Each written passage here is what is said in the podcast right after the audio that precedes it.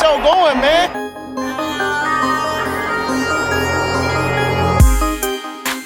Angel, what an interception!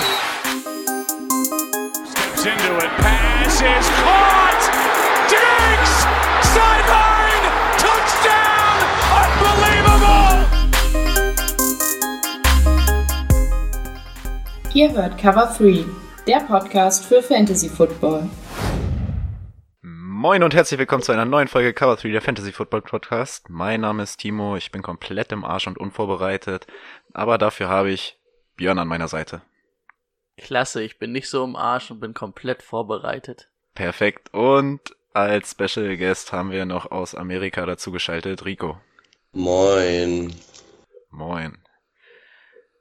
Genau, was wir heute machen, wir werden die Top 10 des Drafts durchgehen wer wo gelandet ist, was für Überraschungen dabei gewesen sind und werden dann nochmal auf die Spieler eingehen, die wir bereits in den letzten beiden Wochen ähm, beleuchtet hatten und wo diese gelandet sind. Ja. Ja. Klingt gut. Klingt gut.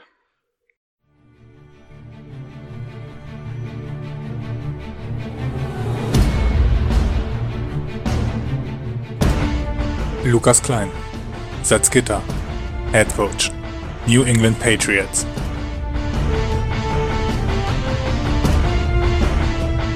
Steffen Kalker, Dornheim, Head Coach, Arizona Cardinals.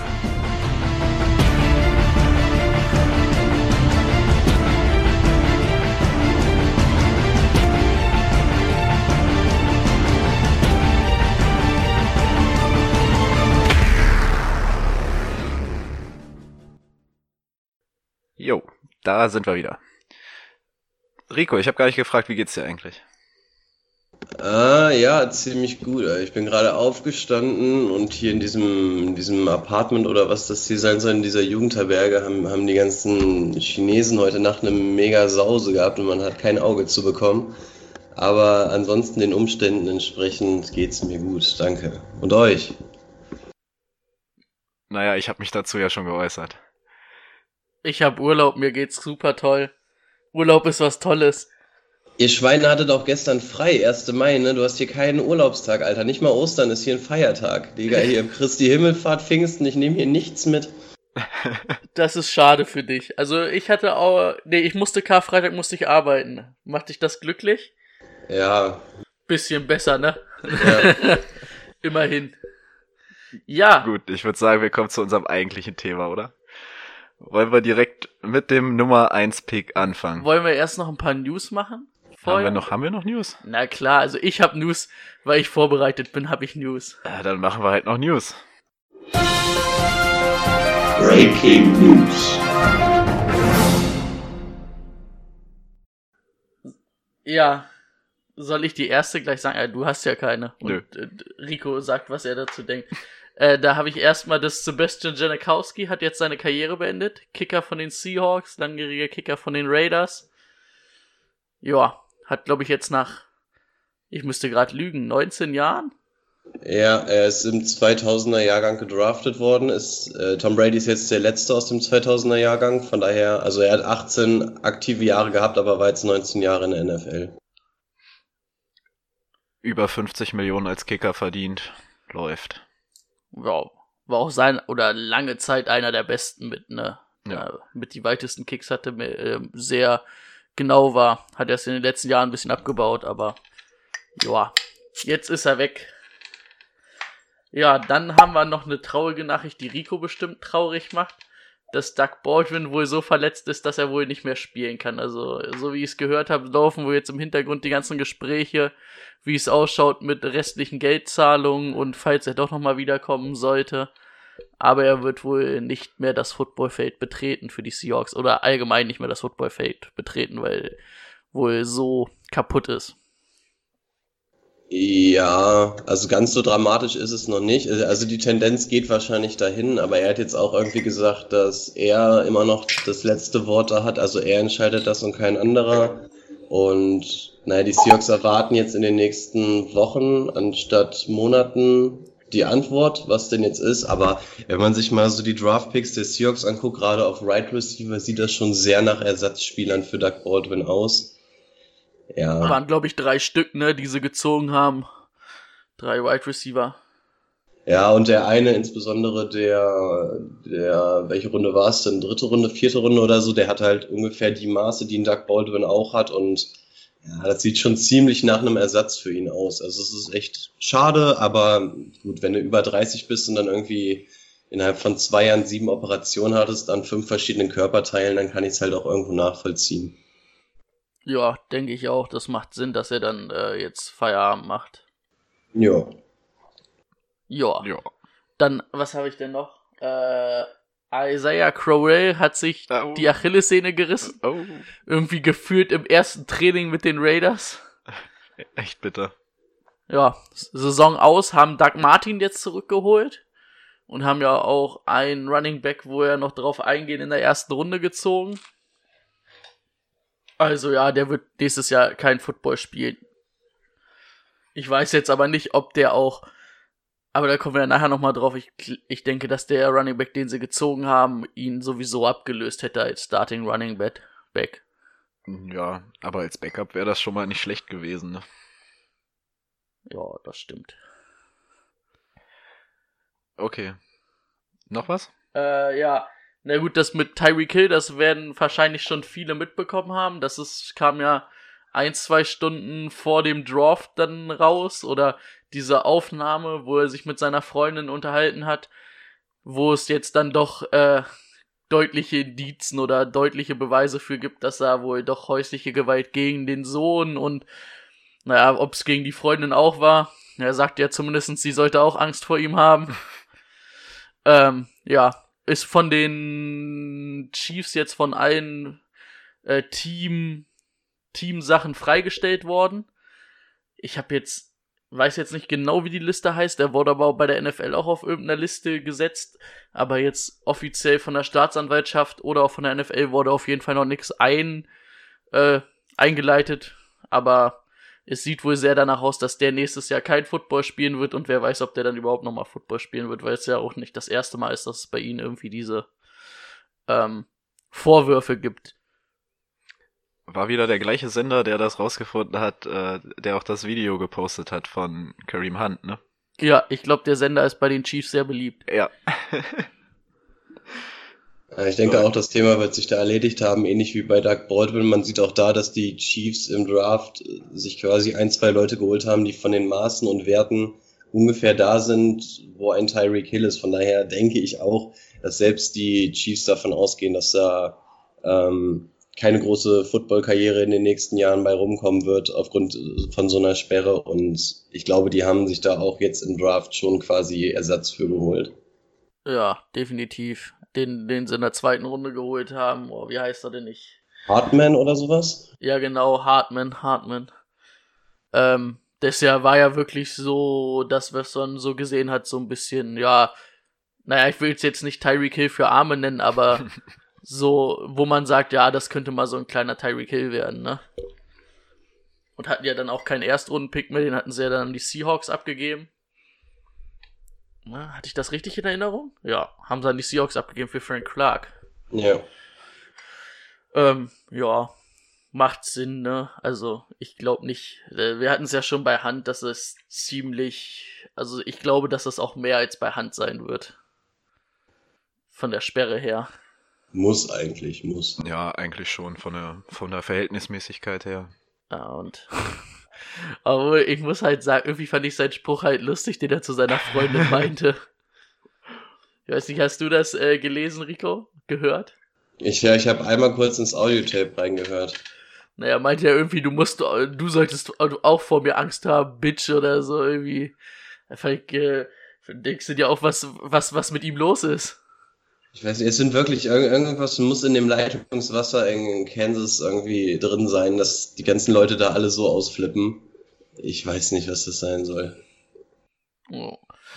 Ja, krass ist halt irgendwie, dass du dieses, diese Wesenszüge aus den Leuten nicht rauskriegst, ne? Das ist ja so oft, dass da irgendwelche NFL-Stars dann im Nachhinein irgendwie wieder ausrasten, wo du dir denkst, ey Hugo, du hast es doch jetzt geschafft, hast deinen Millionenvertrag,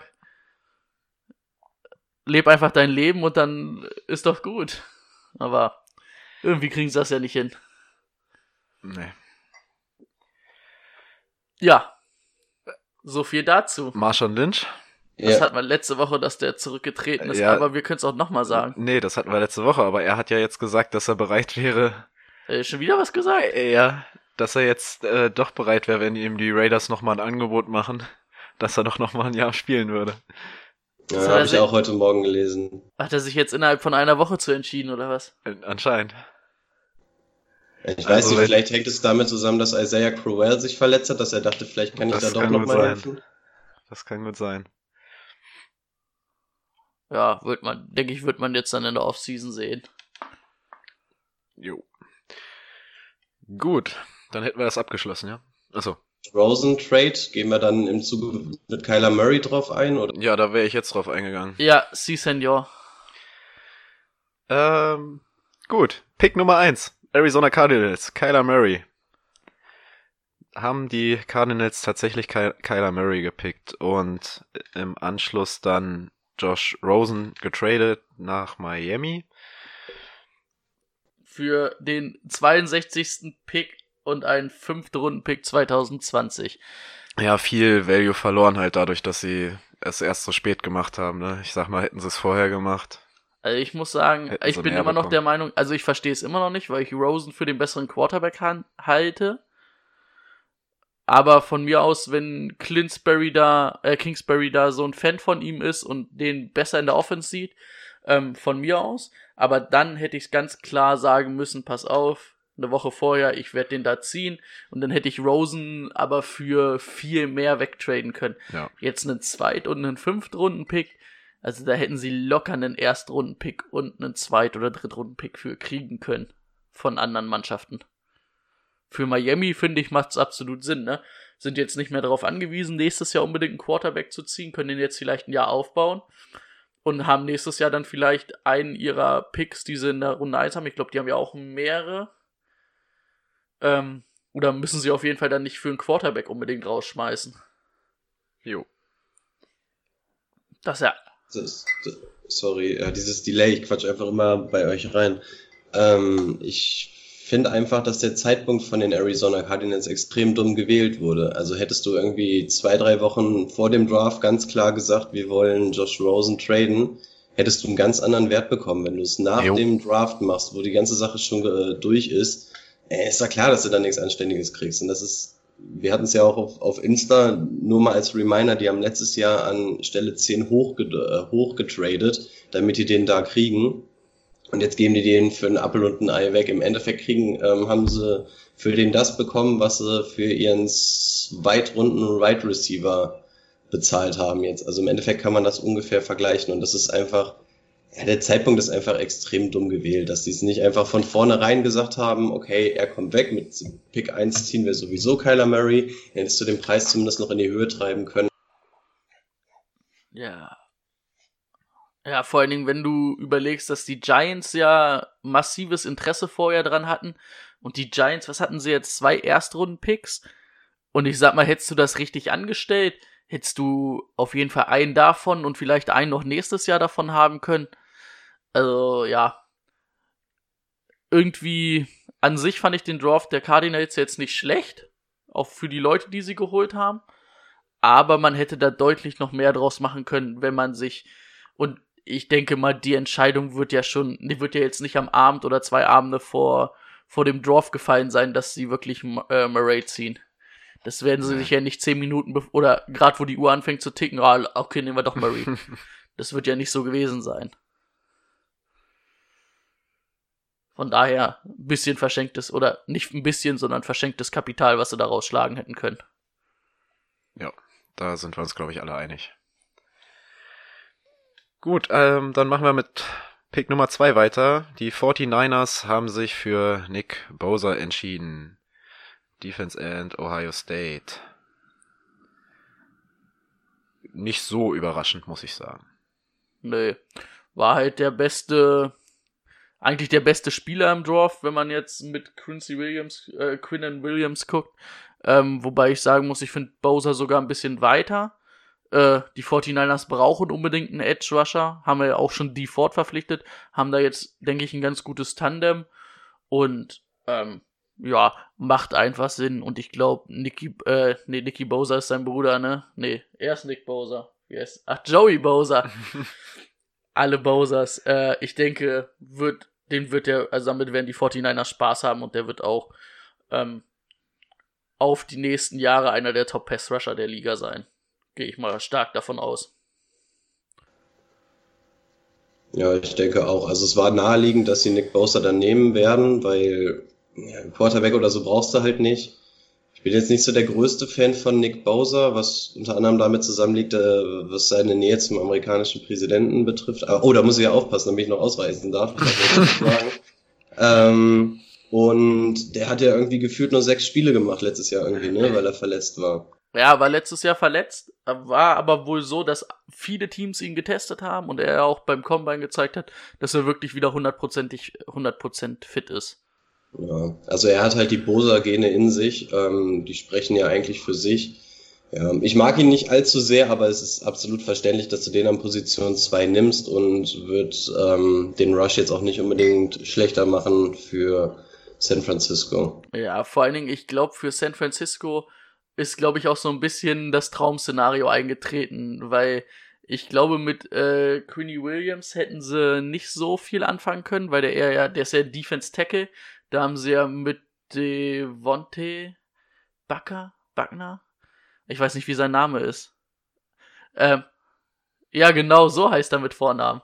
Äh, haben sie ja schon einen sehr jungen, guten Defense Tackle und ich glaube, die haben immer drauf gehofft, dass Joey Bosa an 2 rutscht oder hätten, glaube ich, vielleicht zur Not auch auf die 1 hochgetradet, aber ich sag mal, die Cardinals hatten da alles in der Hand und ich glaube, bei, bei San Francisco ist so ein kleiner Jubelsturm ausgebrochen, als die Kyler Murray gezogen haben, ist im Draftroom, ja, jetzt kriegen wir auch noch Nick Bosa, den wir haben wollen.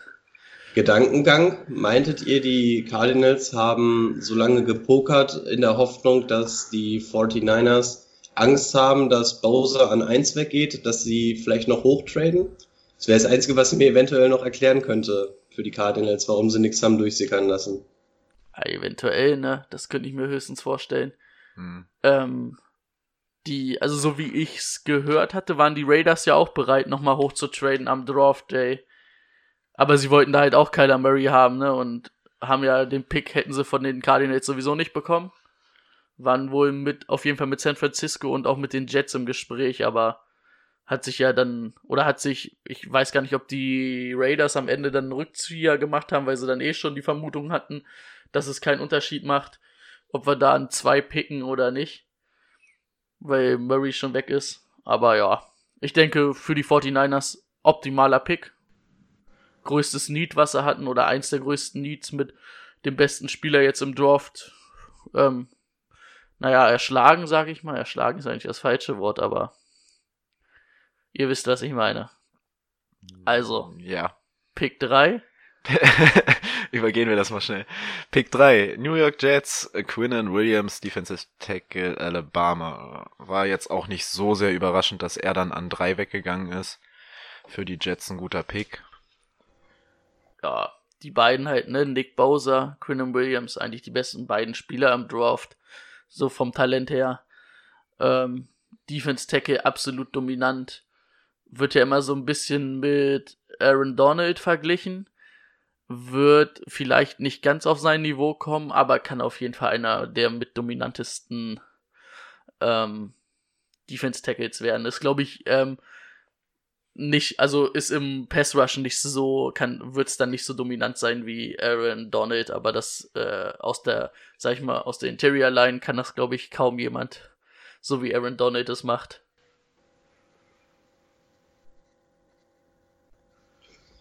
Ja, ich finde es immer schwer, über Defense-Spieler aus Fantasy-Sicht zu reden. Ähm, ja, guter Typ. Für die Jets jetzt auch nicht schlecht, aber weiß nicht, was soll man dazu groß sagen. Also aus Fantasy-Sicht hat es eigentlich gar keine Relevanz groß. Ähm, aber ja, ich kann ich kann es verstehen, dass man ihn da gemacht hat. Ich finde auch an Position 3 absolut in Ordnung, wenn da kein Need auf Quarterback ist, was es bei den Jets ja nicht ist. Ähm, klar, kann er da auf jeden Fall weggehen. Ja. Jo. Gut, dann kommen wir zur ersten, naja, zur zweiten Überraschung, wenn man Kyler Murray jetzt mitzählt. Die Oakland Raiders waren an vier dran und haben, ich weiß gar nicht, wie man seinen Vornamen ausspricht. Auf jeden Fall Pharrell, Defensive End von Clemson gezogen. Und die Raiders waren davon nicht so begeistert, die Raiders-Fans. ja. Kann ich verstehen, warum die ja nicht begeistert waren. Also da gab es deutlich bessere Pass-Rusher noch, die da zu haben, da gewesen wären, ähm, als er. Äh, keine Ahnung, ich, Ed Oliver, Allen, ähm, selbst Brain Burns hätte ich deutlich, oder äh, sind deutlich das größere, die größeren Talente als er. Er ist so ein solider Spieler, aber also ich glaube, es ist so gefühlt der Spieler, der, wo man weiß, so was man hat und wo man keine Angst hat, dass der dann irgendwie doch nicht einschlägt. Ne, dass man weiß halt grundsolider Spieler wird auf jeden Fall seine Arbeit machen. Aber ich glaube nicht, dass wir in drei Jahren sagen, boah, geil, das ist einer der besten Pass-Rusher der Liga. Ja, bin ich ganz deiner Meinung. Ja, ich war auch ziemlich von den Socken. Also die, die Raiders hatten ja angekündigt, dass es, dass sie für Überraschungen sorgen werden im Draft, dass sie natürlich gleich mit Pick 4 für die Überraschung sorgen, hatte ich jetzt auch nicht vermutet. Und ich hatte ja unsere Insta-Story gemacht, dadurch, dass es ja bei mir zeitlich ganz gut gepasst hat und hatte immer die ganzen Sachen von der NFL retweetet. Ähm, und tatsächlich war an Position 4 das erste, worauf auch die NFL nicht vorbereitet war, weil von dem haben sie einfach kein Meme drin gehabt, ähm, was man reposten konnte. Also selbst die NFL war davon überrascht. Ähm, ja, ich weiß nicht, ich, ehrlich gesagt, ich kenne den Typen nicht. Keine Ahnung, ob das so ein typischer Raiders-Move ist, der richtig nach hinten losgeht oder ob sie sich da schon was gedacht haben, weil sie haben ja mit äh, wie heißt der hier, der Draft-Experte, der da jetzt GM ist? Mur Murdoch? Nee. Mayock? Mayock. Ähm, der hat ja echt Ahnung von so einen talentierten Spielern. Ich weiß nicht, ob der in dem irgendwas gesehen hat, was 31 andere Teams nicht gesehen haben. Aber es, ist, es riecht schon wieder sehr nach ähm, Blamage. Ja. Also irgendwie nicht so richtig. Also ja, ist ein grundsolider Spieler, aber ähm, den hätte man auch, sie hatten ja noch den 24. und den 27. Pick. Also da wäre der hundertprozentig auch noch da gewesen und wenn nicht sogar noch in der zweiten Runde. Locker. Also da zu früh gezogen, finde ich. Aber mal zwei Runden zu früh gezogen fast. Ja, zwei Runden würde ich jetzt vielleicht nicht sagen, aber. Ja, eine Runde auf jeden Fall. Anfang Ja. dritte Runde hättest du den vielleicht sogar noch bekommen. Na gut, bei den Leuten, die durchgerutscht sind, ne? Muss man sagen, das stimmt. Ja, Gut, dann machen wir mit den Buccaneers weiter. Die haben nämlich Devin White, Linebacker von der LSU, gezogen und damit nicht ganz so viel verkehrt gemacht. Also ich möchte nicht sagen, dass die Raiders jetzt was verkehrt gemacht haben. Vielleicht äh, belehren sie uns als Besseres, aber Devin White kann man auf jeden Fall ziehen. ja. Also ich muss sagen, finde ich auch halbwegs in Ordnung. Aber wenn ich dann aufs Board gucke und sehe, dass Josh Allen und Ed Oliver noch da waren, die, die, die Bugs auch gebrauchen hätten können, hätte ich eher, hätte ich die genommen. Also, äh, White ist zwar ein mega Athlet und hat auch dieses, oder könnte auch so ein Side-to-Sideline äh, Linebacker werden, also wirklich der das komplette Feld abdeckt, aber so seine, seine Reads, Instinkte, da hast du manchmal das Gefühl, der, der versteht die Plays nicht so richtig. Also, äh, wenn man da mal so ein paar äh, Ausschnitte von seinen Tabs, äh, Tapes gesehen hat, irgendwie, ja, mh, schon gutes Talent, aber ich weiß nicht, ob ich den an 5 gezogen hätte. Ich hätte dann eher schon den, den die äh, Steelers gezogen hatten, Devin Bush, hätte ich eher gezogen, wenn ich einen Linebacker da holen will, als äh, White. Das ist meine bescheidene Meinung. Ja, bei mir ist es auch ähnlich. Also ich habe nichts gegen den, der ist auch ganz gut. Ich habe mir Highlight-Tabs und so angeguckt, gefällt mir. Aber ich hätte, ich hätte zum Beispiel einen Josh Allen höher geratet, also den hätte ich lieber gesehen. Ich weiß nicht, was die Philosophie von ähm, Arians. Bruce Arians da ist. Genau. Aber na gut, man wird wahrscheinlich nicht so ultra viel mit falsch gemacht haben, aber meiner Meinung nach war es nicht der beste Linebacker, aber da, ich glaube, man kann nicht so viel falsch machen mit ihm. Jo. Timo? Timo, äh, die Giants. Ach so, ich dachte, du wolltest noch was dazu sagen. Nö, ich finde, also ich finde den gut. Äh, ja gut, kann ich auch noch machen. Ähm, zu Devin Bush kommen wir ja gleich noch an Stelle 10. Weiß ich nicht, ob ich den jetzt unbedingt höher eingestuft hätte, aber da möchte ich dann bei ihm drauf eingehen, eher gesagt. Okay. Deswegen würde ich gerne weitermachen mit den Giants. Mit dem Schocker des Abends. die Giants, ey, alle haben sich gefreut, geil. Dwayne Haskins ist noch auf dem Board. Aber die Giants so, nö, wir nehmen Daniel Jones, Quarterback von der Duke. Ich sag mal, Quarterback ziehen für die Giants absolut richtige Entscheidung. wenn sie dann nicht, wenn sie dann nicht Dwayne Haskins ziehen, ist es von mir aus, kann ich das noch verstehen. Dann muss ich da aber Drew Luck ziehen. Äh, Lock. Äh, warum nenne ich ihn denn immer Luck? Lock. Ähm, aber doch nicht, äh, wie heißt da der Gute? Daniel Jones. Doch nicht Daniel Jones. Also, das ist mindestens eine Runde zu früh. Und dann kannst du den nicht an sechs ziehen. Also ich habe mir als ersten Punkt in meinen Notizen aufgeschrieben, verstehe ich nicht.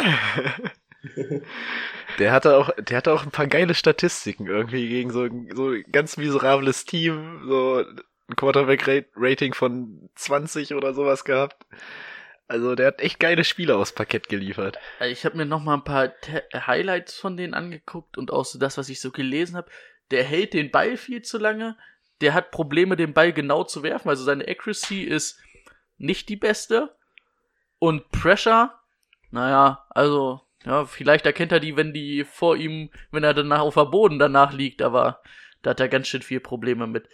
Ähm, so ein bisschen zu vergleichen finde ich mit Ryan Tannehill, aber noch ein bisschen schlechter als Ryan Tannehill. Also ich kann, ich, der wäre in der zweiten Runde definitiv noch verfügbar gewesen. Ja. Du hast, äh, du brauchst einen Quarterback, du hast Haskins und du hast auch noch Lock auf der, auf dem Board zieh doch bitte einen von denen und nicht, nicht, nicht den. Und vor allen Dingen, die brauchen ja auch einen, einen Edge-Rusher, ne? Warum, warum sagen sie denn nicht, okay, Josh Allen ist noch da, einer der besten, den wir, den es noch auf dem Board gibt, lass uns den doch ziehen und an 17 kriegen wir unseren scheiß Quarterback äh, Daniel Jones immer noch. Also auch an 17 in der dritten Runde wahrscheinlich. Ja, amüsante Anekdote. Ähm, ich bin an dem Tag, also bei uns hat es ja ungefähr so 18 Uhr oder so gestartet, der Draft. Und ich bin in die Kantine gegangen, weil ich noch ähm, Dinner haben wollte und habe mein Tablet mitgenommen. Damit ich wollte noch Dinner haben. Äh, ja, Abendbrot. ja, hier kriegst du nur kein Brot, Alter, hier kriegst du nur Burger abends. Das ist echt ein Dinner. Ähm, und ich bin halt mit dem Tablet da hingegangen, weil ich nebenbei halt die Picks verfolgen wollte und nicht gucken wollte, dass nicht, dass mit den Seahawks noch irgendwas passiert oder so, dass die irgendwie hin und her traden. Und der eine von den Kochtypen da hat das mitbekommen, dass ich die ganze Zeit das gucke und wollte dann immer von mir auf dem Laufenden gehalten werden, was denn gerade passiert, weil er voll gemeckert hat, dass die nicht gucken konnten. Und dann bin ich irgendwann wieder dran vorbeigegangen und dann hat er quasi auch gefragt, so, ey, hier die Giants haben doch, ne? Wen haben die Giants genommen? Und dann habe ich gesagt, so, ja, den und den. Und er hat halt wirklich so zehn Sekunden nicht reagiert und dann einfach so, they did what? Also der war auch ähm, sehr amüsiert darüber. Und die, die, die Netzreaktion waren einfach der Hammer hier. Von diesen Giants-Partys, wo dann die ganzen Kinder sich richtig freuen, dann wird der Pick verkündet und die brechen da einfach ja, alle zusammen auf dem Fußboden. Und wirklich der allerbeste, den ich gelesen hatte, war, da Daniel Jones sieht aus wie, wie der Schauspieler von Eli Manning, wenn man einen Film über Peyton Manning. Ja. Besten Tweet von allen. Und ja, ansonsten kann ich mich echt nur ähm, an dem anschließen, was ihr gesagt hattet. Ich, ich verstehe nicht, warum du den nimmst, wenn Drain Haskins noch da ist. Und selbst wenn du sagst, wir werden mit dem fahren, dann holst du dir echt in der ersten Runde was anderes und holst ihn dir in der zweiten Runde. Aber ich verstehe nicht, warum du dafür den sechst Overall-Pick draufgehen lässt. Also ganz komische Nummer. Ey, ein Wunder, er war ja da vor Ort. Ein Wunder, dass er nicht gerade auf Toilette oder so war. Weil er dachte, oh, ich werde ja eh nicht gezogen, ne? Kann ja auch noch draußen Burger essen. also, nee, verstehe ich überhaupt nicht. Aber, ähm, aber Aber äh, das passt auch wieder dazu, was, was die Giants gesagt haben, ähm, was der GM gesagt hat, äh, wie heißt der? Ge Gentleman? Gentleman? So heißt er ja. Der Gute, dass, dass er auch vielleicht sitzt Daniel Jones drei Jahre hinter Eli Manning auch noch auf der Bank. Ja, das bei, ist ja auch das, was mal durchgesickert ist. bei einem vier Jahre Rookie-Vertrag plus eine Option ist das schon okay, wenn er drei Jahre auf der Bank sitzt. Kann man mal machen. Aber es gibt ein Team, was sich sehr darüber gefreut hat, was bisher so passiert ist, und das sind die Jacksonville Jaguars. Die haben nämlich Josh Allen bekommen. Ja. Und da muss ich, da habe ich mir einfach mal aufgeschrieben als ersten Punkt, guter, smarter Pick. Gucken, welcher ist der beste Spieler, den wir noch auf dem Board haben. Okay, ist ein Edge Rusher. Haben wir eigentlich auch genug. Aber warum ziehen wir nicht einfach mal den besten Spieler, den es noch gibt? Und das hätte ich den Jaguars auch nicht zugetraut, muss ich sagen. Also, ja, einfach wirklich gut, guter Pick. Ähm, Finde ich einen guten Pass-Rusher. Ich hätte ihn vorher schon bei ein, zwei Teams gesehen, die wir hier genannt haben. Raiders, Buccaneers, Giants. Die Jaguars freuen sich, denke ich, drüber. Ich bin ein bisschen traurig, weil ich habe dieses Predict the Pick gespielt und ich war mir hundertprozentig sicher, dass sie sich TJ Hawkinson holen. Dann, dann haben die Giants aber irgendwie alles kaputt gemacht. Aber ja gut, Josh Allen hatte ich ja schon gesagt. Ich finde, es ist der beste Linebacker im Draft gewesen. Ah, definitiv. Ja, ich, ich hatte wirklich TJ Hawkinson da gesehen. Ich war mir ganz sicher, dass der da landen wird. Ehrlich, so früh? Ich war, ich war mir, ich war mir total sicher und ich habe mir auch ganz viele Sachen durchgelesen und alle haben gesagt, er wird auf jeden Fall zu Jacksonville gehen. Das passt total. Die haben ja in der Offense jetzt ähm, nicht die großen Waffen und TJ Hawkinson, der da, würde da richtig gut reinpassen. Deswegen war ich auch ein bisschen überrascht, aber ja, mit Josh Allen, wenn der an der Stelle da ist, nimmst du den, wenn du einen Linebacker haben willst. Ja, alles richtig gemacht, finde ich. Von jetzt überleg mal, du hast jetzt ähm, Smith, dann hast du Mac und dann hast du jetzt noch Josh Allen. Das sind so junge, gute Linebacker. Es ist, glaube ich, also muss man sich angucken, aber so pauschal würde ich sagen, eins der besten jungen Linebacker, äh, also Dreier gespannt, was, wie nennt man das? Triple? Trio. Trio, das war das Wort, was ich gesucht habe. Ähm, was es in der Liga geben wird und darauf kannst du es auf jeden Fall wieder aufbauen und sie werden es ja irgendwie auch über ihre Defense aufbauen müssen. Ja, sie haben jetzt Nick Foles und ja, ähm, ja, aber trotzdem wird, wird, wie, es wie wird die es letzten Jahre sein. Eine sta super starke Defense. ja darüber muss es halt eigentlich kommen. Gut, dann kommen wir zu dem Spieler, den Rico gerade angesprochen hat. TJ Hawkinson wurde von den Detroit Lions gezogen, Titan aus Iowa. Wir hatten schon über ihn berichtet, dass er ja der beste Titan auf in diesem Draft sein wird. Top 10 musste jetzt, also hätten wir jetzt nicht unbedingt gesagt, aber bei den Lions, also die Lions brauchten, glaube ich, diese auf dieser Position jemanden und das macht schon Sinn. Ja, absoluter Need oder war nicht ein absoluter Need, da sie ja Jesse James auch verpflichtet hatten, aber ist auf jeden Fall macht Sinn, vor allen Dingen, da sie auch nächstes Jahr übers Run-Game kommen wollen und äh, Hawkinson ja auch einer der besten Blogging-Tight-Ends war und halt eigentlich dieser All-Around-Tight-End. Denke ich auch, wenn du aufs Board guckst und ihn da ziehst, auch ein Ed Oliver hätte den nicht verkehrt oder hätten, hätte den nicht wehgetan, aber ich glaube, da haben sie mit TJ Hawkinson ähm, mehr, noch mehr Value gesehen als mit Ed Oliver und finde ich auch in Ordnung. Denke ich, für Fantasy auch relativ relevant. Also kannst du auf jeden Mhm. Fall, wenn du keinen der Top Tight Ends kriegst, kannst du sagen, boah, TJ Hawkinson, den können wir mal nehmen. Ich denke, der wird nächstes Jahr solide performen. Ich, ich war extrem angepisst über den, über den Pick, weil ich mich richtig über die Lions gefreut hatte vorher in der Free Agency. Und ich war richtig glücklich, dass die sich Jesse James geholt hatten, weil das für mich einfach ein echt guter Sleeper auf Tight End gewesen wäre, weil Jesse James, der hat bei den Steelers schon gezeigt, dass er es kann. Und deswegen war ich mir relativ sicher, dass die auf Tight End gar nicht so den Need haben. Okay, wenn du einen TJ Hawkinson bekommen kannst, nimmst du den eigentlich. Aber das zerstört mir jetzt aus Fantasy-Sicht irgendwie den Glauben daran, dass Jesse James was reißen wird, weil dann wird es wahrscheinlich TJ Hawkinson werden und dann kannst du mit Jesse James wieder nichts anfangen. Ja, aus Fantasy-Sicht ein bisschen schade, aber ansonsten, wenn du einen TJ Hawkinson auf dem Board hast, kann ich absolut verstehen, wenn du den an der Stelle nimmst. Ja. Ach, ich glaube, der wird auch so ganz schön lange auf dem Board bleiben. Zumindest in unserer Liga. Also, ja. Kann ich mir schon vorstellen. Hoffen wir mal, dass keiner aus unserer Liga diese Folge hört. Tudum. Na, das ah, muss ich sagen, ich glaube, wenn ich jetzt, keine Ahnung, einen Joko noch kriegen würde, würde ich sagen, okay, den ziehe ich vor. Aber so nach einem Joko, wenn du dann Kittel, Earls, Kelsey. Kelsey, genau den Namen habe ich gerade gesucht, schon weg hast. Warum nicht mal ein Risikopick? Also, weil du wirst den noch später kriegen. Neunte Runde, zehnte Runde ist der bestimmt noch da. Ja. Sein, ja. Warum nicht? Ja, ne? Acht. Gut, auch diesen Spieler haben wir jetzt schon angesprochen. Die Buffalo Bills haben auch aus meiner Sicht alles richtig gemacht, an neunter Stelle einen Ed Oliver zu kriegen. Da sollte man zuschlagen. Ja, macht, macht definitiv Sinn. Also das, was man dann über die Gi äh, was man dann über die Jaguars gesagt hat mit guter, smarter Pick, wo sie ein Lied für hatten, muss man da auch einfach sagen, wird wahrscheinlich oder ist der Ersatz dann für Kyle Williams, der ja dieses Jahr aufgehört hat, der ja jahrelang Defense Tackle bei den Bills war, ähm, ist ein relativ explosiver Defense Tackle, der vor allen Dingen auch, also diese Pass Rush Moves sehr gut drauf hat, wo man echt sagt, das könnte auch einer sein, der aus der Mitte ordentlich Druck erzeugt.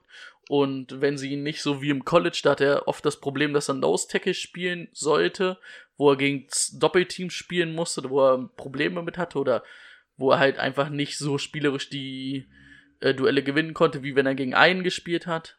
Ähm, denke ich, werden die Bills damit Freude haben. Als Patriots-Fan finde ich es nicht so geil. Die hätten lieber irgendwas anderes ziehen sollen, was nicht in der Defense gut ist. Aber nö, macht, macht Sinn für sie. Ja, ich denke auch, um vorwegzugreifen, ich finde, die Bills sind sowieso eins der zwei, drei Teams, die den besten Draft aus meiner Sicht hingelegt haben. Und Ed Oliver extrem gut, wenn der an der Position zu haben ist, nimmst du den da mit. Absolut logisch, macht alles Sinn. Ja, kann man Ja, nicht ja. viel zu sagen. Ja, Draft und Free Agency, da haben die Bills zwar nichts Spektakuläres gemacht, finde ich, aber viele gute Dinge, wo sie sich äh, schlau verstärkt haben. Ja, finde ich auch. Ja, mehr kann man dazu nicht sagen. Gut, dann kommen wir zum zehnten Pick. Die Pittsburgh Steelers haben nämlich getradet mit den Denver Broncos und sich den Pick ergattert. Dafür haben sie Devin Bush bekommen, Linebacker aus Michigan. Ja, vielleicht fangt ihr mal an. Ja, also sie haben ja getradet, haben den, ähm, haben ihren, äh, ihren 20. Pick abgegeben in der ersten Runde, ihren zweiten Pick, also äh, dann noch einen Zweitrunden-Pick, den 52. und einen Drittrunden-Pick 2020, wo ich sage, ein Erstrunden-Pick, na gut, das ist ein ungefähr gleicher Austausch, aber noch ein Zweit- und ein Drittrunden-Pick finde ich schon ein hoher Preis. Hm. Äh, an sich finde ich, äh, macht's dann aber trotzdem Sinn, weil sie halt einen Linebacker definitiv braucht. Und Ryan, du weißt nicht, was mit Ryan Shazier ist, ob der überhaupt jemals wieder ein Footballfeld betreten kann.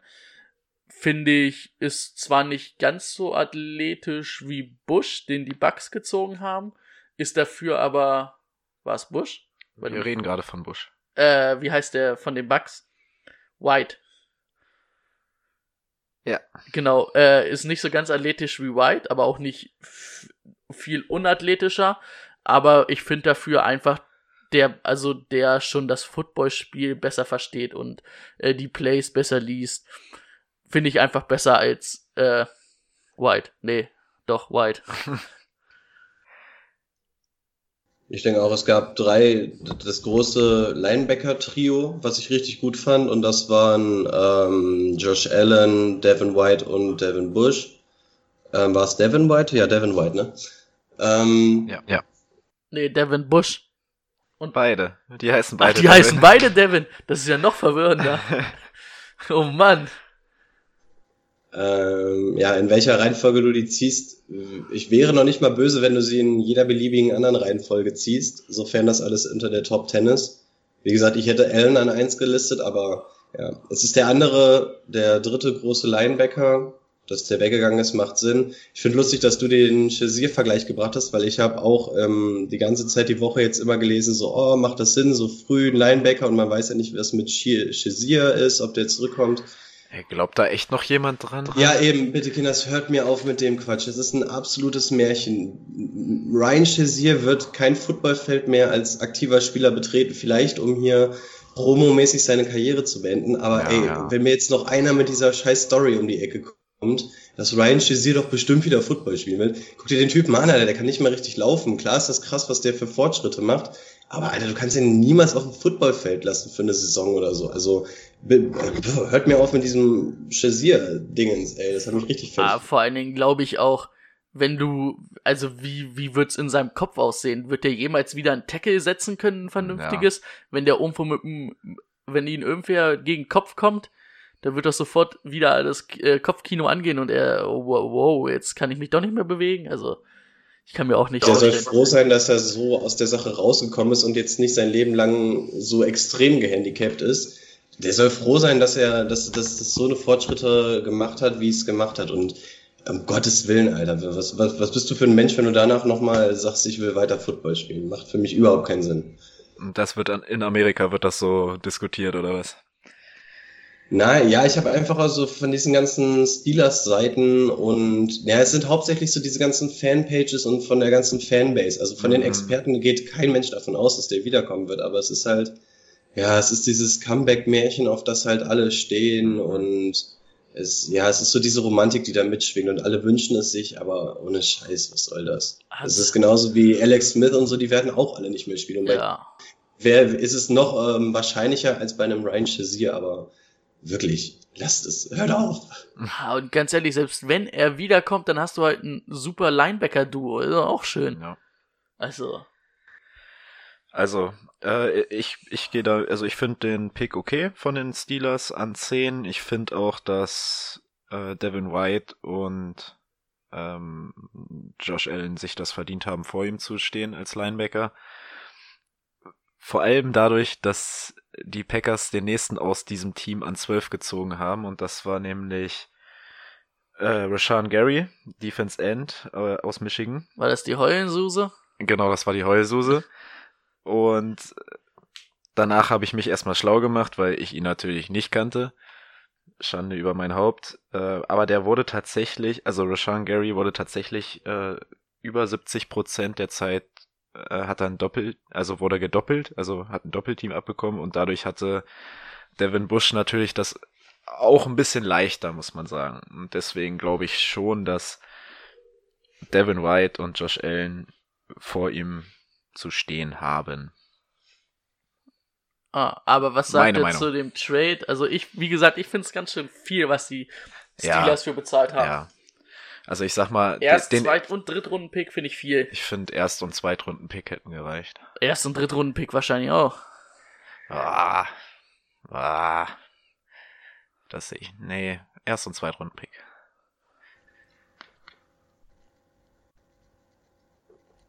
Du bist dran, Rico. Hm, ich, muss, ich muss gestehen, ich habe den Anfang nicht mitbekommen, weil ich in meiner Liste rumgescrollt bin. Wo waren wir überhaupt? Ähm, ob der Trade für Devin Bush teuer war, also mit dem Erst-, Zweit- und Drittrunden-Pick für, für die Pittsburgh Steelers, ob, ob das nicht ein bisschen teuer war. Ist natürlich klar. Ja, ich find's, ich, ich find's zu teuer, vor allem wenn du dir mal so die anderen Trades anguckst, die auch in Runde 1 passiert sind, da hast du also, also im, Ver, im, im Vergleich, wobei im Vergleich zum Beispiel die Seahawks haben am Ende der ersten Runde ihren abgegeben, beziehungsweise sind um sechs Plätze oder so runtergegangen in der ersten Runde und haben dafür sogar noch einen Zweitrunden-Pick bekommen. Und wenn du dann natürlich sagst, es ist ein Top-10-Pick, dass du dann vielleicht sogar den noch bekommst, ja, in Anbetracht der Tatsache, dass die Preise verhältnismäßig hoch waren in der ersten Runde dieses Jahr, ist es wahrscheinlich okay, aber mir wäre es echt zu teuer, um in, Ja, ja, und vor allem für einen Linebacker ist es mir zu teuer. Ja. Wenn du sagst, da ist irgendwie noch, wie zum Beispiel Rosen letztes Jahr, wenn, wenn du sagst, da ist mein Quarterback, den ich unbedingt haben will, dann vielleicht, aber für einen Linebacker finde ich es ein bisschen zu hoch. Ja, das denke ich auch. Wahrscheinlich aus der Not geboren. Denver hat es einfach verlangt und Pittsburgh war bereit, es zu bezahlen. Also für Denver alles, alles richtig gemacht. Ja. Ja, Okay, also wie machen wir jetzt weiter? Wir sind mit der Top 10 durch. Wir gehen jetzt nur noch auf die Spieler ein. die wir mal beleuchtet hatten. wir mal das wäre dann haben. an 15 Ryan Haskins Genau. für die Redskins. Ja, ich glaube, bei den Redskins hat auch keiner mitgerechnet, dass Ryan Haskins bis an 15 rutscht Ja. und dass sie da ihren potenziellen neuen Franchise-Quarterback ziehen können. Ja. war dann einfach klar, war guter Pick, muss man dann machen. Ja, da, Wir alle denken, dass äh, Dings nicht wiederkommen wird. Alex Smith. Case Keenum ist auf jeden Fall nicht die Antwort auf die Frage, wer Quarterback da sein soll. Ich kann mir sogar vorstellen, dass Drain Haskins vielleicht von Anfang an startet. Ähm, ja. Es war der zweitbeste Quarterback im Draft, dass du den an 15 noch kriegen kannst. Und ich sag mal, das Team hatte einen großen Need auf Quarterback und kannst du einfach nur gratulieren, dass sie den dann auch da bekommen haben. Und ich denke, die werden auch mal bei den Giants angerufen haben und gesagt haben, oh, danke übrigens, äh, dass ihr den nicht gepickt habt. ja, da, da konntest du nichts anderes machen. Also das muss eine schnelle Entscheidung gewesen sein bei den Redskins. Ich hatte genau drei Punkte und die hat alle Brady gesagt auch. A, dass ein Geschenkkorb ähm, rüber zu den Giants ging. Dafür, dass der an der Position noch zu haben ist. B, Alex Smith, wir hatten drüber gesprochen, der Junge wird nicht, wird wahrscheinlich kein Footballfeld mehr wiedersehen. Und C, stellt sich für mich die Frage, also au- auf mittel- beziehungsweise langfristig klar, Dwayne Haskins, die Frage wäre nur kurzfristig Fantasy-Sicht, wer wird in Woche 1 auf dem Feld stehen? Ist es Case Keenum oder ist es Dwayne Haskins? Ich mag mich da nicht festlegen, ich könnte echt beides sehen. Ich sag Case Keenum, aber das ist echt schwierig. Mm, Ich könnte mir auch vorstellen, dass es ähnlich wie bei den Ravens letztes Jahr mit Flecko ist, dass er so die ersten sieben, acht, neun Spiele oder so vielleicht macht und dann Ja gut, aber ein, aber ein Flecko und ein Case Keenum zu vergleichen ist auch, also ich bin auch kein absoluter kein Flecko-Fan, aber der ist schon deutlich nochmal ein Stück besser als Case Keenum. außer Case Keenum hat mal wieder ein System, in dem er funktioniert, wie bei den, Vi äh, wie bei den Vikings damals. Ja, da. Ich gehe auch davon aus, dass das, äh, also spätestens ab Woche 5 wird er wahrscheinlich Dwayne Haskins stehen, könnte ich mir vorstellen. Ja, also ich, Ohne Waffen bei den Redskins äh, glaube ich nicht, dass er da sein System findet. nee, Nee, wahrscheinlich nicht. Und undankbare Situation für ihn, ne? Weil je, man wartet quasi nur drauf, dass er Ja, ja. tauschen kann und was soll er groß anwerfen bei den Redskins? Da ist ja nicht viel. Also kannst du gucken, dass du AP ein bisschen durch die Mitte jagst und ansonsten wird's dann schon bald eng. ja, aber ich denke, Also Case Keenum hat echt eine scheiß Karriere in der NFL hingelegt, weil er bei jedem Team einfach immer die Arschkarte gezogen hat, finde ich. Ah, ich denke, Case Keenum weiß einfach auch mittlerweile, dass er unter normalen Bedingungen kein Starting Quarterback in der NFL ist, sondern ein, ein Backup und da auch kein schlechter. Und er kann in manchen Systemen wie ein Starting Quarterback aussehen, aber ähm, er ist keiner, der dein Team zu einem Super Bowl führt. Nein. Gut, dann kommen wir zu den Denver Broncos. Wir haben eben schon gesagt, dass sie mit dem Trade einiges erwirtschaftet haben und jetzt bekommen sie sogar noch an Stelle 20 Noah Fant, den zweiten Titan aus Iowa. Auch Ja. alles richtig gemacht? Hat mich John Elway ein bisschen an der Nase rumgeführt, als ich mit ihm telefoniert hat. Er meinte erste Runde, äh, haben sie ja erst in der zweiten Runde Drew Lock gezogen. Nö. Aber an sich alles richtig gemacht. Ich muss aber trotzdem sagen, hat mich gewundert, dass sie dann Noah Fent ziehen. Also, ich hätte wirklich gedacht, dass sie dann eher sagen, da gehen wir nicht, also nicht das Risiko, sondern da holen wir halt äh, Drew Luck, weil wir den als Quarterback haben wollen. Hat ja sich so auch ganz gut gepasst, sage ich mal, für die Broncos. Also von daher ähm, guter Pick. Ist ja der beste Receiving Tight End, sage ich mal, im Draft gewesen. Haben jetzt ein paar Waffen mit äh, Corday Sutton und ihm, also Noah Fent als, als äh, äh, von der jungen Riege, ich sag mal, Emmanuel Sanders ist ja auch noch da, aber der ist ja jetzt auch nicht mehr der Jüngste. Und mit Lindsay und Royce Freeman auch ein gutes Backfield-Duo. Könnte wieder was entstehen bei Denver. Könnte mal wieder, ja. Ähm, ich ich fand es auch ein bisschen komisch, dass sie dann da, wenn nicht Drew Lock ziehen, weil ich meine, wenn du von einem Quarterback überzeugt bist und er hätte ruhig an der Position weggehen können, dass sie ihn da nicht nehmen. Wo ist er weggegangen? Irgendwo im 40er-Raum, glaube ich, ne? Ich glaube so Pick 44, irgendwas in dem Dreh. 42, 42, auch an Denver, ne? Ja, Dafür genau. haben sie dann nochmal hochgetradet. Genau, dass sie ihn sich da erst holen, finde ich ein bisschen komisch. Und dann, also ich finde, Noah Fan ist eigentlich nicht so der typische Pick für, für die Broncos gewesen an der Position. Ist jetzt wahrscheinlich nicht der verkehrteste. Ich muss gestehen, dass ich mir nicht groß Tape von ihm angeguckt habe. Ich vertraue da mal auf das, was ich von euch gehört habe letzte Woche. Ähm, demnach scheint er ja echt nicht schlecht zu sein. Ich finde nur, der Pick passt irgendwie nicht so ganz zu Denver, aber ist kein schlechter. Naja, hatten lang keinen guten Titan mehr, ne? Der letzte war, ähm, Musste auch gerade überlegen, mir fällt gerade Wie- keiner wie- ein auf Anhieb. äh, Demarius Thomas war ja der Mhm. Right Receiver und sie hatten dann noch einen Tight End, der Thomas hieß zur gleichen Zeit, aber ich weiß nicht, wie er mit Vornamen heißt. Komme ich jetzt auch nicht drauf. Thomas Thomas. Ähm, oh, wie hieß der? Keine Ahnung. Und das war ja zu der Zeit äh, Offense um Peyton Manning, die Rekord-Offense.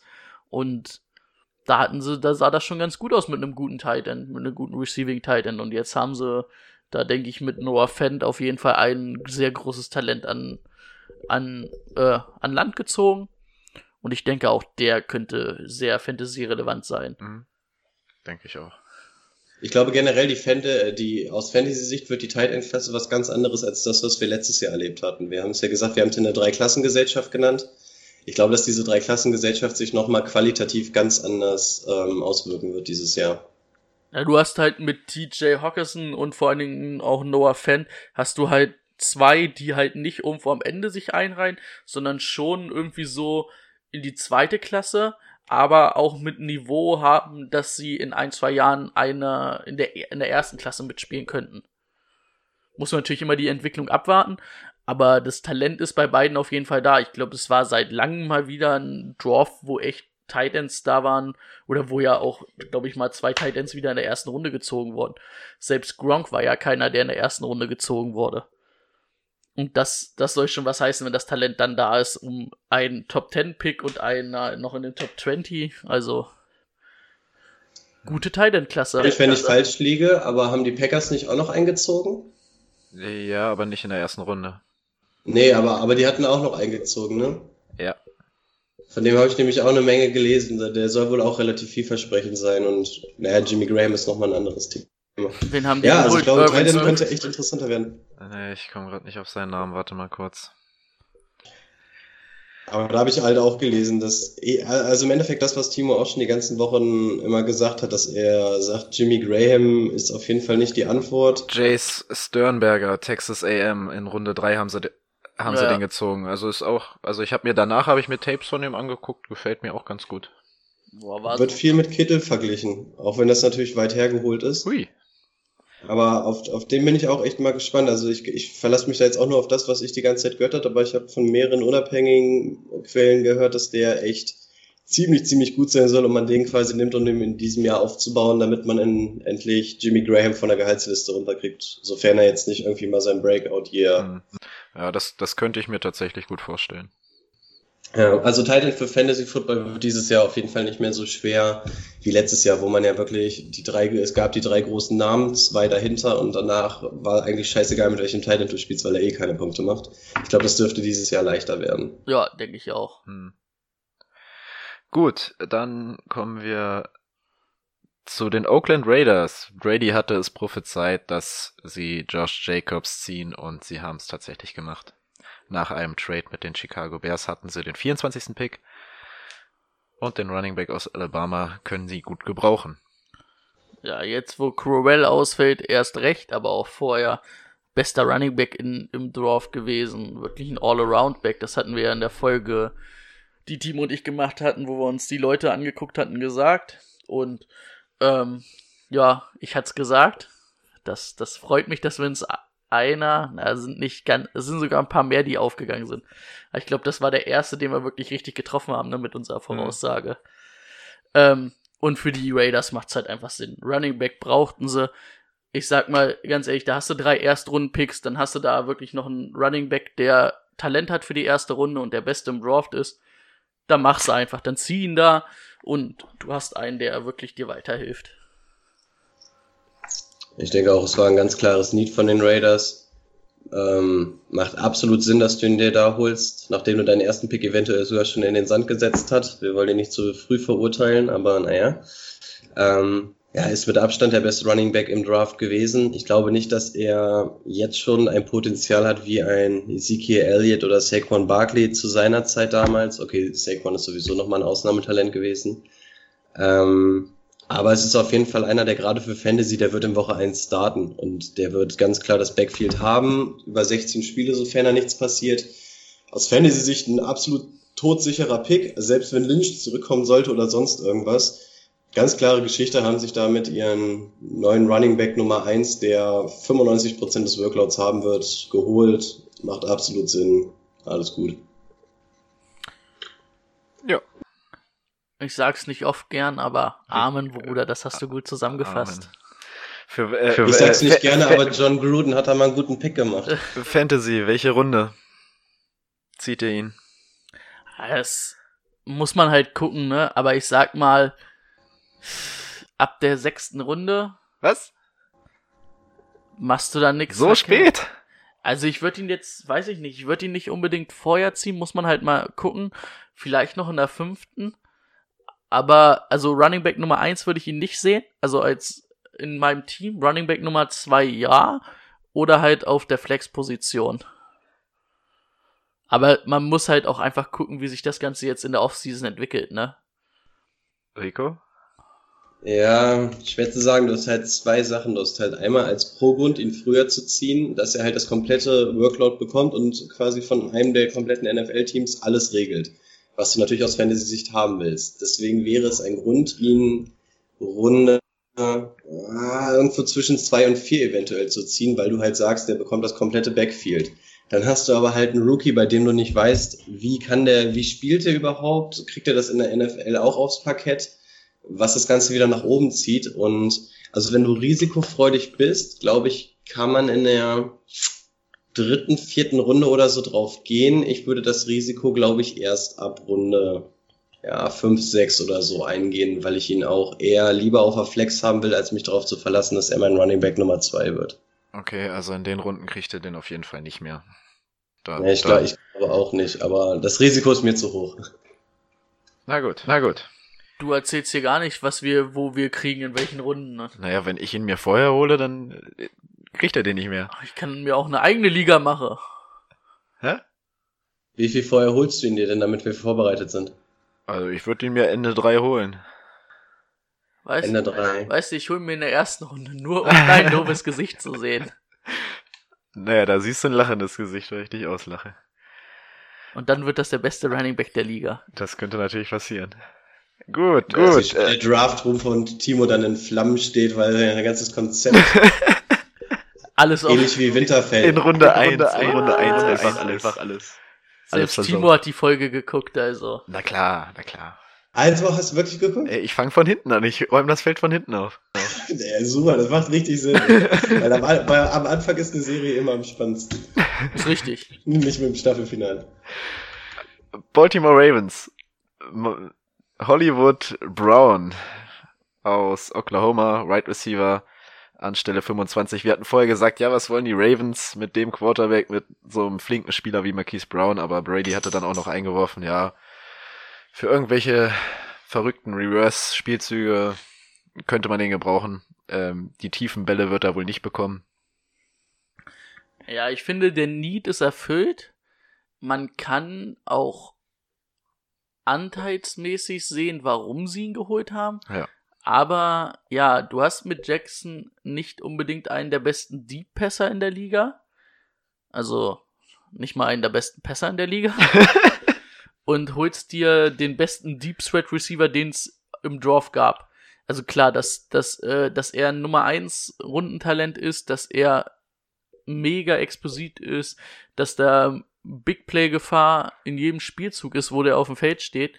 Ja, aber irgendwie finde ich, bei den Ravens passt er nicht zu 100% rein. Also ja, man kann da bestimmt ein bisschen was basteln, auch ähm, wie es bei den Chiefs war mit Tyreek Hill, dass da mal als Runner eingesetzt wurde, ne? Wenn du jetzt eh noch den Running Quarterback hast und dann ähm, noch einen Running Back und so einen Receiver, der aus dem Backfield kommen kann, ja, das wird schön und gut sein, aber du beraubst dich, glaube ich, einer seiner Stärken und ich glaube, das ist ein bisschen doof. Er fand es ja ganz cool, dass er von den Ravens gepickt wurde, so wie ich es gesehen habe, aber ich hätte ihn lieber woanders gesehen. Ja, geht mir ähnlich. Ich halte von ihm echt viel, hätte mir den auch gerne im Fantasy-Team und so reingetan. Ja, und dann kommt er ausgerechnet zu den Baltimore Ravens, wo ich weiß, alles, was über 10 Yard geworfen wird, fängt an zu eiern bei Lamar Jackson.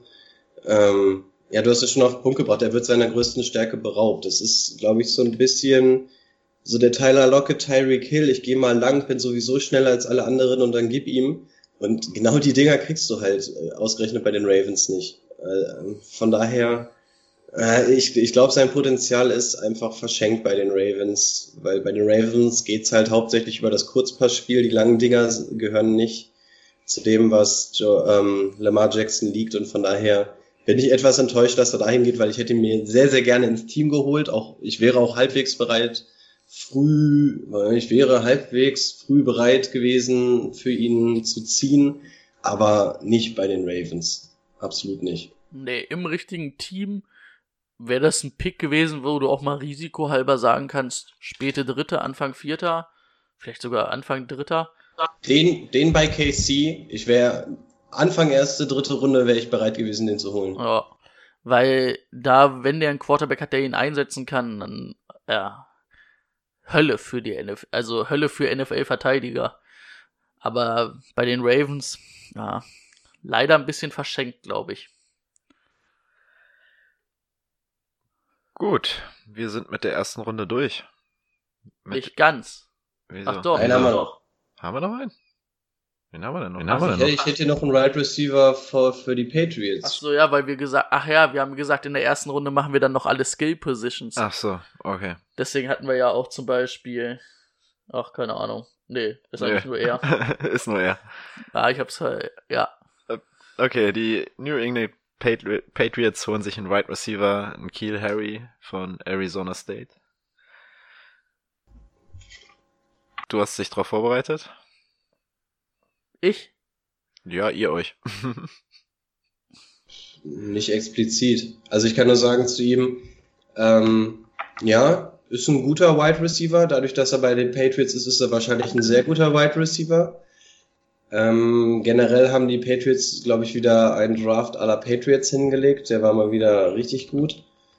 Ähm, du hattest einen extremen Need auf Passempfänger bei den und ich glaube, den haben sie sich jetzt mit ihm erfüllt. Ich muss mir, ich muss gestehen, dass ich mir nicht allzu viel zu ihm angeguckt habe, aber es macht alles Sinn, so von den Maßen und so, was man so gelesen hat. Das ist einfach so der typische Spieler, den Brady gerne haben möchte, äh, den er gerne anspielt und ja, ich glaube auch Instant Starter bei den, bei den Patriots und von daher auf jeden Fall Fantasy-mäßig auch irgendwo ähm, wahrscheinlich schon möglicherweise ab der dritten Runde irgendwo anzusiedeln. Ah, okay, drittes vielleicht ein bisschen früh bei Wide Receivers, aber ähm, den kannst du auf jeden Fall auch früh ziehen, weil Kurz, Kurzpassspiel, Patriots, Brady, ähm, keine Riesenkonkurrenz. Ja, guter Pick. War halt auch ein notwendiger Pick. Ja. Nachdem ähm, war ja oft gesagt, dass sie vielleicht The Lawrence ziehen wollen. Den hatten die Giants ja dann doch noch gezogen. Ähm, den Defense Tackle.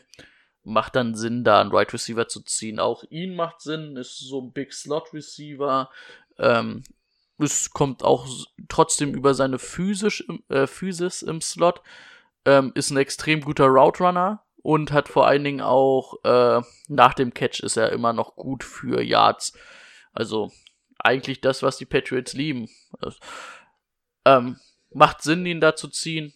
Ich denke mal, Bill Belichick ist ja auch keiner, der dumme Picks eigentlich macht. Ja, wird, denke ich, Fantasy-relevant kann man den auf jeden Fall Ende vierte, Anfang fünfte Runde, da machst du nix verkehrt. Ja. Wollen wir auf die anderen Spieler jetzt noch eingehen in den anderen Runden? Oder sind nur noch eins, zwei, drei, vier, fünf Leute. naja, Wie ihr möchtet. ganz schön viel. Ich bin vorbereitet. Wird natürlich jetzt immer ein bisschen kürzer. Äh, Okay, dann, Vorbereitet bin ich nicht, aber so ein, zwei Sätze kann man ja immer zu einem sagen. okay, machen wir weiter. Äh, zweite Runde, der 42. Pick von den Denver Broncos. Drew Luck hatten wir jetzt schon gesagt. Brady hätte ihn in der ersten Runde gesehen. Und die Broncos haben ihn aber in der zweiten Runde noch bekommen. Nee, ich hatte ihn da nicht gesehen. Ich hatte John Elway angerufen und der hatte gesagt, wir ziehen in der ersten ja, Runde. Ja, ja. Nein. Ja, macht Sinn. Ist der Quarterback, denke ich, der dahin passt, den John Elway will, wird wahrscheinlich die ersten Spiele hinter Flecko sitzen und dann fünfte, sechste Woche starten. Und ja, ich denke, die Broncos haben den Quarterback bekommen, den sie wollten. Drew Luck wollte zu den Broncos, so wie man das auch so ein bisschen rausgehört hat. Macht für alle Parteien Sinn.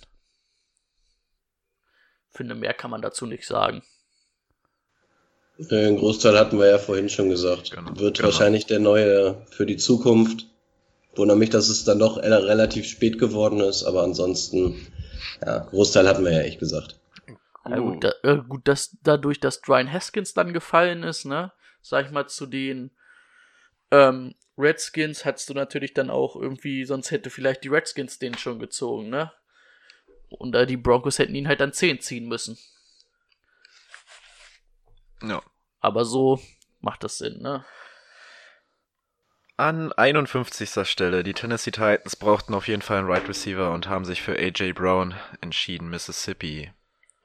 Wir hatten ja gesagt, dass er in der zweiten Runde weggehen wird. Ja, So spät vielleicht nicht, aber ja, wir hatten ja eigentlich auch in der ersten Runde, oder ich hatte gesagt in der ersten Runde, dass ich da wen gesehen hätte, mh, den die Titans ziehen können. Finde ich ist, äh, also der Pick an sich ist ein, ist ein guter Pick. Aber so ein bisschen frage ich mich, ähm, Hakim Butler wäre zum Beispiel auch noch zu haben gewesen. Ähm, den hätte ich besser gefunden, weil, ähm, ich sag mal, AJ Brown ist zwar ein solider All-Around-Receiver, den fehlt aber die Explosivität. Und was ist denn, wenn du auf die Titans Offense guckst, was ist das, was dir einfällt, was die da mal bräuchten? Irgendwie Explosivität, irgendwie Gefahr durch einen Receiver, der auch mal lang gehen kann. Und ich finde, ja, ist ein solider Pick, AJ Brown da, aber ähm, Hakim Butler wäre noch zu haben gewesen oder vielleicht sogar Metcalf wäre noch zu haben gewesen. Hätte ich lieber einen von denen gezogen, muss ich ganz ehrlich sagen. Ähm, ja, ich glaube, es ist, es tut gerade Mariota gut, wenn du dem noch mal ein bisschen was an die Hand gibst, ein bisschen was Junges, Frisches, Spritziges. Ähm, ich glaube, den wird's freuen. Ich glaube, aus Fantasy-Sicht kann das richtig, richtig gut sein, weil ich, das ist keiner der großen Namen. Also ich finde, wenn du so an Wide Receiver denkst, wenn du dich so ein bisschen informierst, dann denkst du so äh, an Hollywood, an Harry, an Metcalf, aber ich finde, Brown rutscht da so ein bisschen durch. Und deswegen glaube ich, dass der richtig tief in den Fantasy-Ligen irgendwo drin sein kann. Und von daher glaube ich, aus Fantasy-Sicht, also ich betrachte es ja irgendwie gefühlt nur aus Fantasy-Sicht. Das ist ja richtig. Ist ja auch unser Hauptaugenmerk. Stimmt, jetzt fällt es mir wieder ein. Ähm, von daher ist es, gefällt es mir ganz gut. Tennessee fliegt sowieso unterm Radar. Sein Name taucht nicht groß auf. Und von daher glaube ich, dass man den richtig spät in den jeweiligen Drafts immer bekommen kann. Und dafür bekommt man, glaube ich, einen ganz guten Gegenwert. hm, hm. Was brauchst du dir da eigentlich für ein Bett gerade zusammen? Ich habe was gesucht. Ach, ich bin ja auf Video, scheiße. Aber ganz ungewohnt, dass ich nur dich sehe und gar nicht Timo. Ja, aber ich muss ja den, den, den Laptop im Auge haben wegen den Aufnahmen. Ja, alles gut, ich verstehe Du das. darfst gleich Timo auch noch mal kurz angucken. Du musst dir gleich mal hier unser prächtiges Apartment angucken. Das ist, das ist der richtige Rotz, Alter. Guck dir das mal an. Das war's. Okay, das ist nicht wirklich groß. Das ist ganz, ganz schön schäbig, ist das. Liegst du auf dem Bett, weil es sonst nichts gibt? Nee, ich sitze am Schreibtisch. Alter, das Bett ist eine richtige Frechheit, wirklich. Ohne Scheiß. Da, da liegst du drauf und brichst in der Mitte zweimal durch. Das ist absolut. Also das ist wirklich, das, das ist wirklich Knastaufenthalt hier. Also der Campus und so, ist alles un- unfassbar geil, aber äh, diese, diese Zimmer, das ist, das ist wirklich äh, beängstigend. Ähm, apropos äh, Seattle, weil wir gerade, weil wir gerade über Seattle gesprochen haben. Die Seahawks an 64. Stelle. Was sagst du zu DK Metcalf? Ich bin, also erstmal ähm, war ich überrascht, dass er kommt, weil das Problem war auch, sie haben ja für ihn hochgetradet und ich habe mir die ganzen Picks irgendwie angeguckt, wann die Seahawks ungefähr dran sind und ich habe es über die ganzen Tage immer verfolgt und natürlich habe ich den Pick live verpasst und habe dann irgendwie nur gelesen, dass er auf einmal zu kommt, was, was ein bisschen komisch ist, weil die Seahawks scheinen irgendwie so auf diese ganzen Stories ähm, aus, der, aus der Combine zu stehen. Letztes Jahr Shaquem Griffin, dieses Jahr DK Metcalf. Ähm, ich muss gestehen, ich bin nicht der größte Fan von ihm. Ich glaube, dass er bei den Seahawks ein bisschen verschenkt ist. Also nicht, dass ich nicht froh bin, dass er bei uns ist. Klar, wir können alles gebrauchen auf Right Receiver.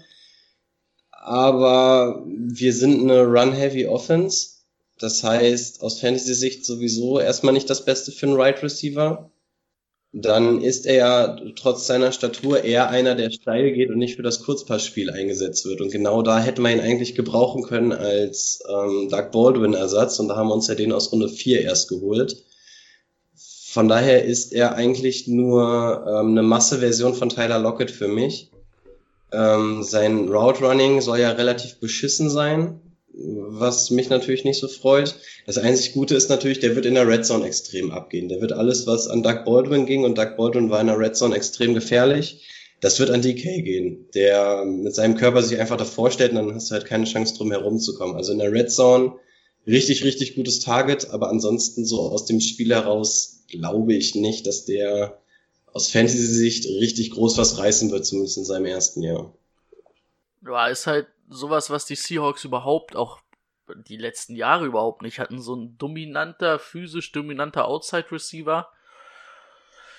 Ähm, ja, wir hatten ja schon, wo wir ihn beleuchtet hatten, gesagt, ja, Outside, geradeaus, Stop and Go, das kann er ganz gut, aber so Route Running, links, rechts wird dann schon schwer. Und ich weiß nicht, ob Schottenheimer und Carroll unbedingt die Leute sind, die mhm. ihm das beibringen können. Also da hätte ich, also bei anderen Teams hätte ich da, glaube ich, mehr Vertrauen gehabt als jetzt unbedingt bei den Seahawks. Aber ja, in der Red Zone wird er gefährlich sein, wird er Doug Baldwin beerben, wie Rico ja schon gesagt hat. Und naja, dass sein Potenzial sehr groß ist, und auch mal, äh, auch, dass er auch vielleicht auch mal einer der Top-Receiver der NFL sein kann, ist möglich. Also rein von den Voraussetzungen, die er hat. Aber werden wir sehen, ob er das bei den Seahawks wird. Die, die Shirt-Geschichte hat er da mitbekommen, als er ins Office gekommen mhm. ist. Na klar. Aber Pete, Pete, Pete Carroll ist noch ganz schön fit für so ein, wie alt ist er? Ohne Scheiß, der ist 67, 68 oder so. Das sah vollkommen in Ordnung aus. Also ich habe ja hier den Vergleich. Hier sehen die alle richtig schlimm aus. Aber Pete Carroll, mein lieber Scholli, für das Alter. Ja, wollte gerade sagen. Sah ganz gut, sah noch fit aus. Extrem. Aber erklär mir was, mal bitte, was, Warte mal ganz kurz. Was, ist. Hast du es gar nicht gesehen? Also die Clay McClef kam so ohne ja, T-Shirt Nee, rein. das habe ich ja gesehen. Was für ein Vergleich meintest du, Rico? Ach so, nein, ich sehe ja hier die ganzen Amis in dem Alter und das ist wirklich kein Klischee. Das ist... Ähm, also es ist dem Essen geschuldet und den Softdrinks, aber wirklich hier ist einfach jeder fett, das ist kein Klischee. Es sind wirklich alle extrem, Alter. Und dass er dann in dem Alter da wirklich noch so, so in Shape ist, nicht schlecht, nicht schlecht. Aber was ist das überhaupt für eine Aktion, dass du oberkörperfrei da reinkommst? Ich habe gelesen, ja. dass ihn wohl irgendein Scout dazu belabert haben soll, aber jetzt mal ohne Scheiß, was, was soll das denn? Was ist das denn für eine Aktion? Der ist so ein Tier, für den gibt's keine T-Shirts. Ja, kann auch sein. Also, Nein, keine Ahnung. Also, okay. Dann würde ich sagen, machen wir weiter mit. Ist der nächste Hakeem Butler in Runde 4? Nee, wir haben noch in Runde 3 an 73 von den Chicago Bears David Montgomery. Den zweiten ah, Running Back, den über, überlesen, ja. Den wir ähm, beurteilt Stimmt. hatten. Wo ich auch gesagt habe, der erinnert mich irgendwie an Jordan Howard. Ja, und was ja. machen die Bears? Holen sich einfach den nächsten Jordan Howard. Holen sich den neuen Jordan Howard. Ähm, muss ich sagen, es war der erste Pick von den Bears, weil die erst in der dritten Runde den ersten Pick hatten. Und ja, David Montgomery ist ein solider Running Back. Ich finde halt auch, das passt wieder ganz gut mit, ähm, es hat ja ganz gut gepasst mit Howard und Cohen. Jetzt sagst du, Cohen soll eine größere Rolle kriegen, deswegen geben wir Howard ab. Und dann holen wir, sage ich mal, einen Rookie. Aber ich glaube, David Montgomery wäre auch noch in der vierten Runde da gewesen, eventuell. Und wenn das mein erster Pick ist, finde ich da irgendwie für die Bears, auch weil sie Mike Daniels, nee, wie heißt er? Daniels oder Davids? Daniels, ne, von den Seahawks. Mike Daniels? Davis, Dan Mike Daniels ist bei den Packers. genau, Mike Davis ähm, geholt haben. Äh, irgendwie, ja, ist in Ordnung, aber nicht der beste Pick, finde ich. Könnte man auch andere, also die hätten auch noch andere Needs gehabt. Ja, ich kann mich auch noch nicht so hundertprozentig damit anfreunden. Das einzig Gute ist, dass du Jordan Howard abgibst und den neuen holst. Ähm, trotzdem war der Preis damals ja viel zu günstig. Ja, ich weiß nicht ganz, wo ich ihn einschätzen soll aus Fantasy-Sicht, weil mir da irgendwie zu viel rumschwirrt im Backfield. Äh, ja, Also für mich Rei- fällt er erstmal raus. ja, reißt, reißt mich auch überhaupt nicht vom Hocker. Vielleicht ganz, ganz spät im Draft, um für die Bank auf, um auf Potenzial zu hoffen, aber das ist nichts, was ich in irgendeiner Art und Weise starten würde. Nee, das auf jeden Fall nicht. So, jetzt aber. Hakeem Butler, 103. Pick, Arizona Cardinals. Muss ich sagen, finde ich, ist ein richtiger Stil in Finde der ich vierten auch. Runde. Bin ich ganz Also deiner wirklich Meinung. ein absoluter Stil. Und dann noch zu den Cardinals. Der ist explosiv, der ist dominant. Also den kannst du ja, das hatten wir ja gesagt, den kannst du außen einsetzen, den kannst du aber auch im Slot einsetzen. Also ist universell einsetzbar. Absolute Big Play Waffe durch seine Explosivität und seines und seinen Speed und ähm, ist das, was die Cardinals überhaupt nicht hatten, Ja. finde ich in ihrer Offense jetzt und macht absolut Sinn, den da zu holen. Was mich echt wundert, dass den vorher keiner geholt hat. Ja. Also, Also, es aber, ist aber es, ich finde für die Cardinals perfekt. Also Ja. die brauchten, brauchten nochmal einen richtig starken Wide Receiver, den kriegen sie in Runde 4. Den würde ich auch auf jeden Fall äh, für Fantasy, würde ich mir den holen erstmal, um auf Nummer sicher zu gehen. So Jo. für, für die Bank. Machst du Für- auf für jeden Flex. Fall auch nichts verkehrt. Erstmal gucken. Wirst du ja jetzt auch, wird, wird der auch nicht so früh weg sein. Ja, guter Junge. Und ich finde das extrem gut, was die Cardinals gemacht haben. Also klar, du holst den neuen Quarterback ins Haus, aber du gibst ihm halt auch mal gleich richtig was mit an die Hand. Du packst ihm da eine vernünftige O-Line hin, du gibst ihm ein paar Wide Receiver plus dann die Veterans. Ähm, finde ich extrem gut. Also die Offense von den Cardinals, finde ich, sieht schon relativ gut aus. Macht es einem Kyler Murray deutlich einfacher. Ähm, ja, dass er ein Stil ist an der Position, habt ihr ja schon gesagt. Ja, gefällt mir richtig gut. Ich glaube, es gab ja noch einen Right Receiver, den sie sich geholt haben, von dem ich auch eine ganze Menge halte. Isabella an der, in der zweiten Runde, der ist auch, das ist auch ein sehr guter Receiver. Genau, also die beiden, dann Larry Fitzgerald, äh, Fitzgerald David Johnson, Christian Kirk, ja, Christian Kirk, genau, der ja auch noch da ist. Also deswegen, das, die Offense von den Cardinals, das sieht schon extrem gut aus. Ich würde, glaube ich, bei Hakeem Butler, ich würde mich noch nicht trauen, irgendwie drauf zu gehen, weil ich noch nicht die Reihenfolge der Receiver weiß. Welche Rolle spielt Fitzgerald? Welche Rolle spielt Kirk? Ist ein Butler, ist ein Isabella weiter als ein Kirk? Von daher, also ich tue mich noch schwer, was die Reihenfolge angeht, aber auf dem Papier ist es erstmal eine echt gute Offense, was die Cardinals da hinlegen. ja, David Johnson nicht zu vergessen, ne? Sind wir jetzt eigentlich durch? Fehlt noch wer? Jetzt sind wir richtig durch. Wir sind richtig durch. Geil. Gut, äh, dann sind wir eigentlich komplett durch, ne? Wissen wir schon, was wir nächste Woche machen? Du hattest das ja mal irgendwie aufgeschrieben, oder? Aber fangen wir nächste Woche irgendwann an mit den Teamanalysen, ne? Langsam. Mhm. Stimmt. Für die neue Saison. Kann man ja jetzt beginnen nach dem Draft. Sind die Kader ja soweit zusammen. Nächste Woche ist ja, oder am 7. Mai ist ja nochmal eine Deadline. Dann können noch Free Agents verpflichtet werden und zählen nicht mehr in die Comprensory Pick Formel rein. Mhm. Werden jetzt keine spektakulären mehr sein, sind glaube ich auch nicht mehr so viele spektakuläre auf dem Markt, aber Ja. ähm, ja, halt so, das sind halt so die typischen Veteran-Spieler, ne, wo du jetzt sagst, da will ich keinen Compulsory-Pick für mir irgendwie versauen, aber die sind immer noch gut und Sue wird auch zu wahrscheinlich zu irgendeinem Team gehen, was um den Super Bowl mitspielen wird. Hm. Das sind halt diese typischen Veterans, die dein Team besser machen für ein Jahr, aber wo du jetzt nicht lang dann mit planen kannst. Genau. Gut, das ist es, was wir in die nächsten Wochen machen werden. Dann können wir die Folge auch beenden und Rico in wo auch immer hin entlassen. In, in, in, den, in den Tag starten lassen. Wir machen jetzt Feierabend und Dankeschön. ja, Macht es gut. auf Tschüss. Wiedersehen.